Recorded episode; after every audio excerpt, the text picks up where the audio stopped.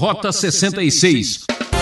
Jesus teria impedido a morte, ele teria poder de curar, pois já tinham visto isso várias vezes, mas agora a esperança não é a mesma. É, meu prezado ouvinte, qual é o tamanho da sua fé?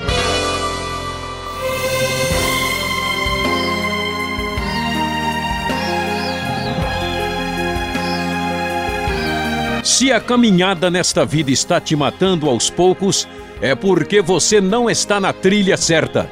Siga agora o Rota 66, que é certeza de vida e esperança. A série Evangelho continua explorando o livro de João e hoje vamos para o capítulo 11, acompanhar com o professor Luiz Saião uma história de abalar até o mundo dos mortos. Nosso tema será Vida e Morte na Palestina. Vivendo no mundo repleto de dramas e doenças, com certeza precisaremos aprender esta lição de Jesus. Confira. É, meu prezado ouvinte, você tem acompanhado o Rota 66 e temos descoberto que no Evangelho de João, Jesus é apresentado como o Filho de Deus e a comprovação da divindade de Jesus, de que ele tem a mesma natureza de Deus Pai, se observa, se claramente se pode perceber pelos milagres, os famosos sinais miraculosos ou sinais milagrosos que aparecem em João. E aqui nós vamos ter o sétimo sinal, que é a famosa história da ressurreição de Lázaro. Por isso vemos morte e vida na Palestina. Sim, a Palestina é o nome de Israel aqui, enquanto província romana nos tempos do ministério de Jesus. Então o texto nos diz começa a nos falar que havia um homem chamado Lázaro que era de uma pequena cidade, um pequeno povoado é, chamado Betânia, que era pertinho de Jerusalém. E ele é, tinha ah, como irmãs Marta e Maria. E Lázaro ficou doente. E acontece que, nesta situação, o texto bíblico, conforme a NVI, nos revela que as irmãs de Lázaro mandaram dizer a Jesus: Senhor, aquele a quem amas está doente. Jesus tinha um relacionamento próximo daquela família, o que mostra que o Filho de Deus também desfrutava de plena humanidade. Jesus tinha uma espécie de amizade especial com aquela família. Então, Jesus já anunciando o que Deus tinha definido para acontecer naquela situação específica, afirma que esta doença não iria acabar em morte e afirma com bastante determinação que a doença era para a glória de Deus para que o Filho de Deus fosse glorificado por meio dela. É muito importante observar, prezado ouvinte, como as circunstâncias negativas da nossa vida muitas vezes são a grande oportunidade para que a glória de Deus se manifeste.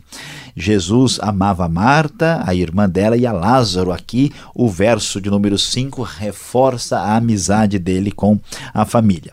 No entanto, surpreendentemente, quando ele ouve a notícia de que Lázaro está doente, ele fica mais dois dias no lugar onde ele está. E Jesus então diz para os discípulos que vai quer voltar para a Judéia, os discípulos ficam preocupados, pensando do ponto de vista humano, dizendo: olha lá, os judeus estão querendo apedrejar o Senhor, como é que o Senhor quer voltar para lá? E Jesus então diz que ele sabe o que está fazendo, pois está sendo conduzido por Deus, e fala assim de maneira metafórica nos versos 9 ah, e 10, dizendo que quem anda de noite tropeça, pois nele não há luz, mas quem anda de dia não tropeça, pois vê a luz deste mundo, mostrando a sua condição de luz desse mundo e a sua plena ciência do que está acontecendo. E então ele diz que Lázaro havia adormecido e que em breve estaria ali naquela localidade para acordá-lo.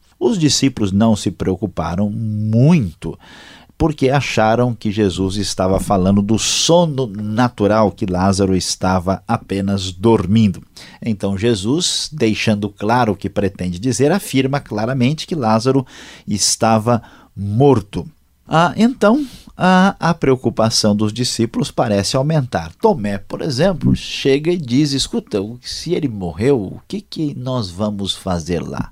Afinal de contas, qual é a razão da nossa ida? Será que vamos morrer com ele também? O texto não apresenta qualquer resposta de Jesus. Jesus então vai para lá e, surpreendentemente, chega no local quatro dias depois da morte de Lázaro, meu prezado ouvinte.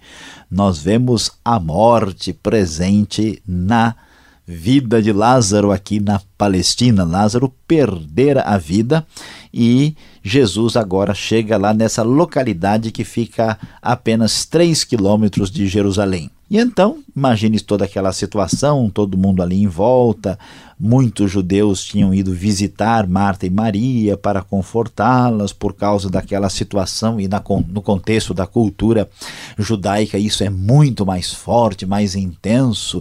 Eles choravam, mulheres eram contratadas para chorar com toda disposição ah, por causa daqueles que faleciam. Então você pode claramente imaginar o cenário do que está acontecendo aqui.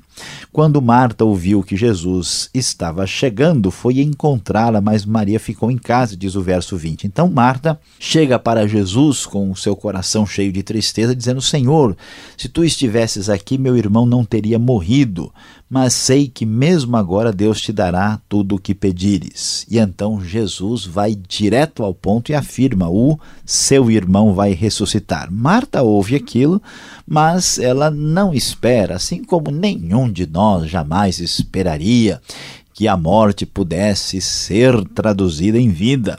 Então ela responde: ah, Eu sei, eu conheço bem a doutrina, eu, eu, como uma boa judia, sei que vai haver a ressurreição no dia final, ele vai ressuscitar no último dia. Jesus então diz uma das frases mais importantes, meu prezado ouvinte, que você precisa saber e não pode esquecer. Ele diz: Eu sou a ressurreição e a vida. Aquele que crê em mim, ainda que morra, viverá, e quem vive e crê em mim não morrerá eternamente. E prossegue perguntando: Você crê nisso?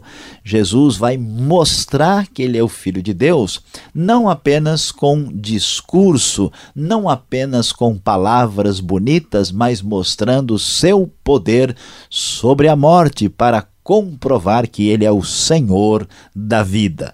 E então mostrando-se como a ressurreição e a vida, ele apresenta a sua palavra contundente. Marta responde temerosa: Sim, Senhor, eu tenho crido que tu és o Cristo, filho de Deus, que devia vir ao mundo. Ela afirma a sua fé, mas não toca no assunto da ressurreição, o que traz aqui uma grande dose de suspense nesse texto bíblico tão especial. E então, ele, o texto nos diz que depois de dizer isso, foi para casa e chamando à parte Maria, disse-lhe: Marta vai e diz para Maria: O mestre está aqui, está chamando você. Ao ver isso, Maria então vai ao encontro de Jesus. E assim o texto nos diz que Jesus ainda não tinha entrado no povoado, mas estava no lugar onde Marta o encontrara, ainda se aproximando da localidade. Quando notaram que ela se levantou depressa e saiu, os judeus que estavam confortando a família ali foram atrás dela, achando que ela estava indo ao sepulcro.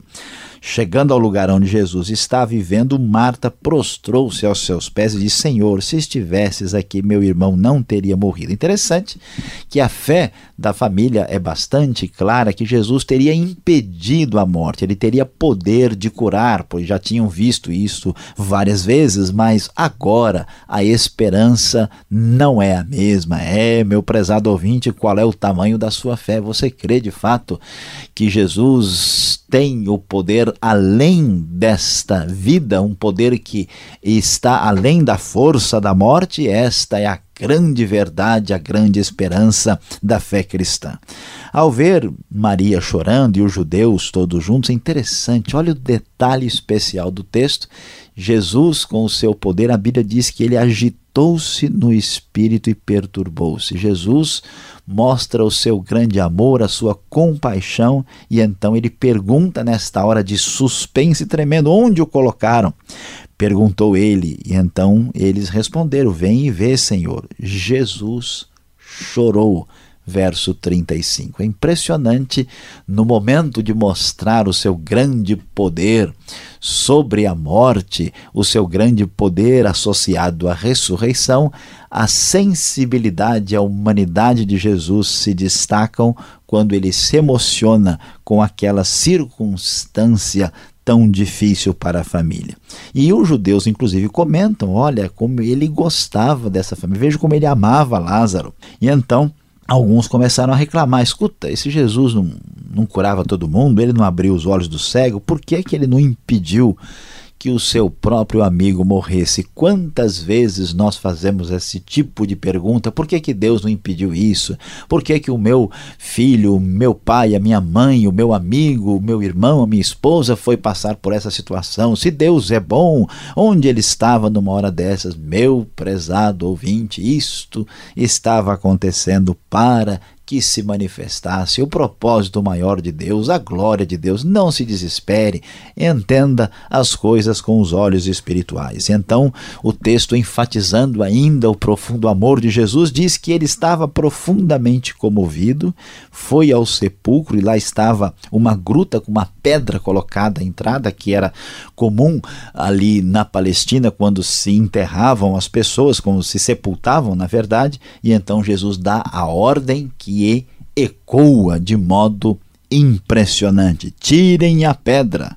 Marta, assustada, disse: Senhor, ele já cheira mal, pois já faz quatro dias. Jesus, então, não lhe falei que se você cresce, veria a glória de Deus? Então o texto vai crescendo no seu suspense, mexe com a nossa expectativa, e o verso 41 então nos traz: Então tiraram a pedra, Jesus olhou para cima e disse: Pai, eu te agradeço porque me ouviste. Eu sei que sempre me ouves, mas disse isso por causa do povo que está aqui para que creia que tu me enviaste.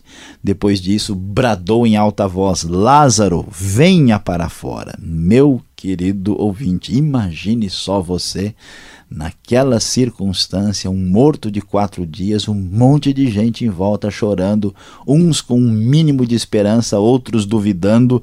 Neste momento, eu queria ser uma fumacinha para ver essa cena. O morto saiu com as mãos e os pés envolvidos em faixas de linho e o rosto envolto num pano. Jesus então disse: Tirem as faixas dele e deixem-no ir.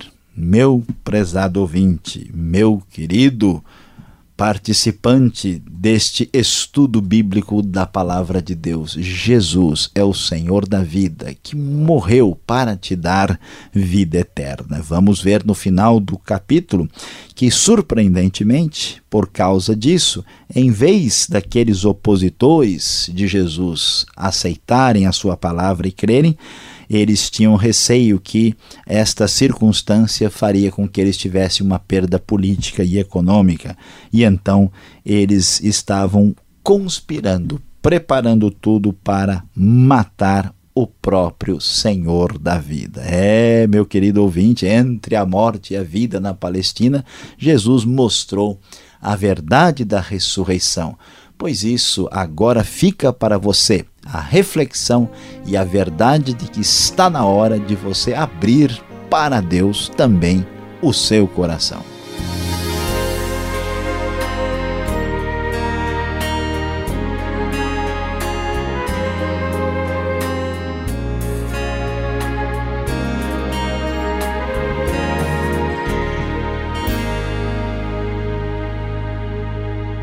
Você está acompanhando Rota 66, o caminho para entender o ensino teológico dos 66 livros da Bíblia. Esta é a série Evangelho, livro de João, capítulo 11, tema Vida e Morte na Palestina.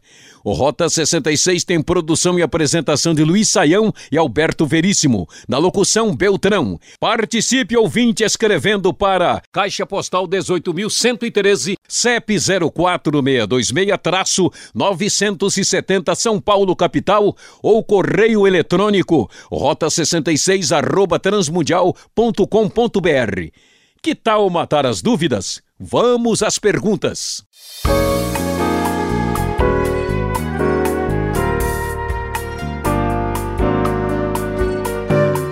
Professor Luiz Saião, voltamos agora com as perguntas em João capítulo 11.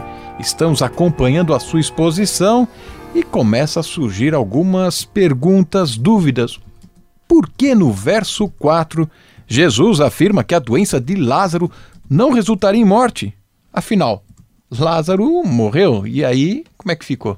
Pois é, pastor Alberto, olhando assim à primeira vista, a gente pode até achar que está tendo aí uma certa contradição, mas a palavra de Jesus se refere ao elemento final que nós vamos verificar aí no capítulo 11. Lázaro morreu e morreu de verdade, mas morreu temporariamente, né? Ele não, o texto, inclusive a tradução da NVI é boa, diz que não acabará em morte, né? A morte iria acontecer, mas ela não seria o fim. Aliás, o ouvinte deve lembrar que é uma das coisas mais importantes para a gente descobrir é que a morte de fato não é o fim, não foi o fim na vida de Lázaro. Jesus o ressuscitou, mas um dia todos nós estaremos de novo com vida diante de Deus. Agora, todos nós aqui que estamos acompanhando esse estudo, ficamos com aquela pergunta inevitável a fazer. Jesus afirma que Lázaro estava dormindo, professor Saião. E será que existe então o sono da alma? É, pastor Alberto, algumas pessoas, por causa desse tipo de linguagem e de outros textos do Novo Testamento, ah, que aparecem nas epístolas de Paulo, nas cartas né, do apóstolo Paulo, eles entendem que quando a gente morre, a gente entra num processo de como quem está dormindo, por isso é chamado o sono da alma. Não se vê nada e só no dia do juízo a pessoa acorda e então vai estar diante da realidade da eternidade.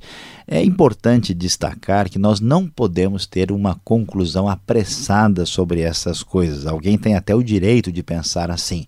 No entanto, não parece ser a evidência mais adequada para o Novo Testamento nessa questão. Por quê? Porque o texto ah, bíblico nos dá uma ideia de que esta é uma linguagem figurada. Jesus não está dizendo isso literalmente. Tanto é que ele diz que Lázaro dorme e depois ele diz: não, ele está morto. Mostrando que a intenção do uso da palavra no primeiro momento não é literal. Portanto, não é nosso conselho que alguém imagine que o uso dessa expressão dormir para a pessoa que morreu seja entendida literalmente. Bom, mesmo porque o texto diz que depois quatro dias ele estava mortinho da Silva, né, professor? Agora, Jesus demora exatos quatro dias para ir até o sepulcro de Lázaro. Será que ele queria provocar fortes emoções? Por que esses quatro dias aí? Pois é, pastor Alberto, às vezes é interessante, na vida da gente acontece algumas coisas que a gente quer exigir que Deus haja e faça alguma coisa logo. A gente não entende, né, que a demora faz parte do processo e do plano de Deus. Aqui nós vamos ver que Jesus tinha um propósito. Ele disse claramente que isso iria acontecer para a glória de Deus. Então a demora de Jesus está relacionada com o plano e o propósito divino. Mas, além disso, tem uma questão muito importante que precisa ser entendida aqui. Os antigos eh, eh, judeus acreditavam que quando a pessoa morria, que o espírito da pessoa ficava ali no máximo até o terceiro dia. Depois ele ia embora e não tinha mais retorno. O fato de Lázaro ter ficado quatro dias no sepulcro ah, dava bem claro, eu acho que qualquer pessoa que tenha bom, senso sabe muito bem que se uma pessoa morreu e depois ele levanta daí duas, três horas, alguém vai dizer, não, ele não tinha morrido direito, então foi um ataque de alguma coisa. Depois de quatro dias, ninguém retorna. E isso tanto do ponto de vista assim do bom senso né, e de, da observação das pessoas mais assim sensatas, e como também dentro do contexto judaico. Então, por causa disso, todo mundo tinha certeza que o milagre fora de fato uma ressurreição, não que Lázaro tivesse acordado de um problema que ele tinha tido. Eu fico imaginando aqui, professor, será que Marta e Maria esperavam uma ressurreição? Assim, tipo, até o velório a gente espera, passou disso, ou elas estavam duvidando de tudo aquilo? Olha, pastor Alberto, elas estão num conflito como acontece com a gente. A gente sempre passa por isso. A gente tem fé em Deus, acredita, mas acredita duvidando. A gente acredita, mas tem os nossos conflitos e olha para os nossos problemas. Elas estão dizendo o tempo todo: não, nós sabemos que tu és o Cristo. Aliás, nós sabemos tanto que o Senhor tivesse aqui, ele nem teria morrido. Olha, nós cremos muito no Senhor. Ah, o Senhor falou em ressurreição, mas é claro, a gente sabe que no último dia vai ter. Mas a expectativa de que ele ressuscitasse naquela hora fica bem claro que elas se mostram reticentes e não estão esperando. Elas estão imaginando que Jesus está falando de alguma realidade mais distante, não estão com essa expectativa. Por isso, o milagre tem uma força extraordinária para quem lê o texto todo. Agora, professor, o final do capítulo 11 de João termina falando deste grande milagre que você mencionou. Agora, como é possível não crer em Jesus depois de um milagre desses? É, pastor Alberto, aí é que está uma questão interessante. Tem muita gente que imagina que se puder ver um milagre vai acreditar, mas não vai. Porque a simples eh, percepção, a visão de um milagre não produz fé. A fé, diz a Bíblia, vem do ouvir e ouvir a palavra de Deus. A palavra de Deus é que produz a fé no coração e a fé que salva e que muda a nossa vida.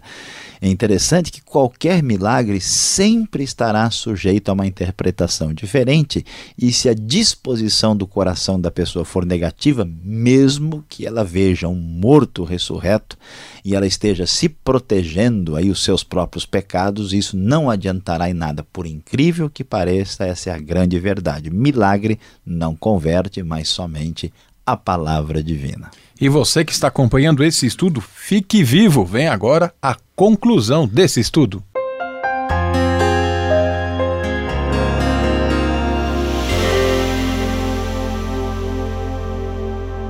Hoje no Rota 66 você acompanhou conosco João capítulo 11. É, nós falamos sobre a ressurreição de Lázaro.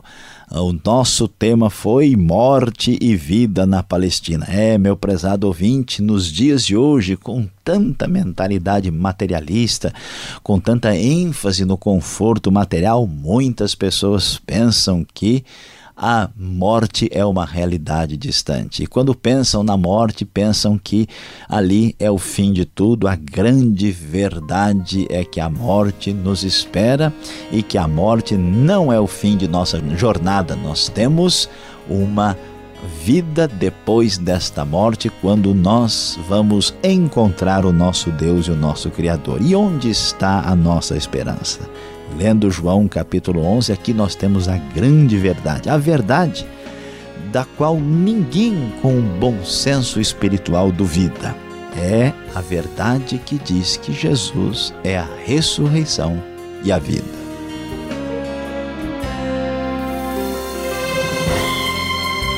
O programa Rota 66 termina aqui, ouvinte, mas ainda temos muito mais. Sintonize esta emissora neste horário para conferir a continuação desta série. Rota 66 é mais uma realização transmundial. E não esqueça, acesse o site transmundial.com.br e Deus o abençoe até lá.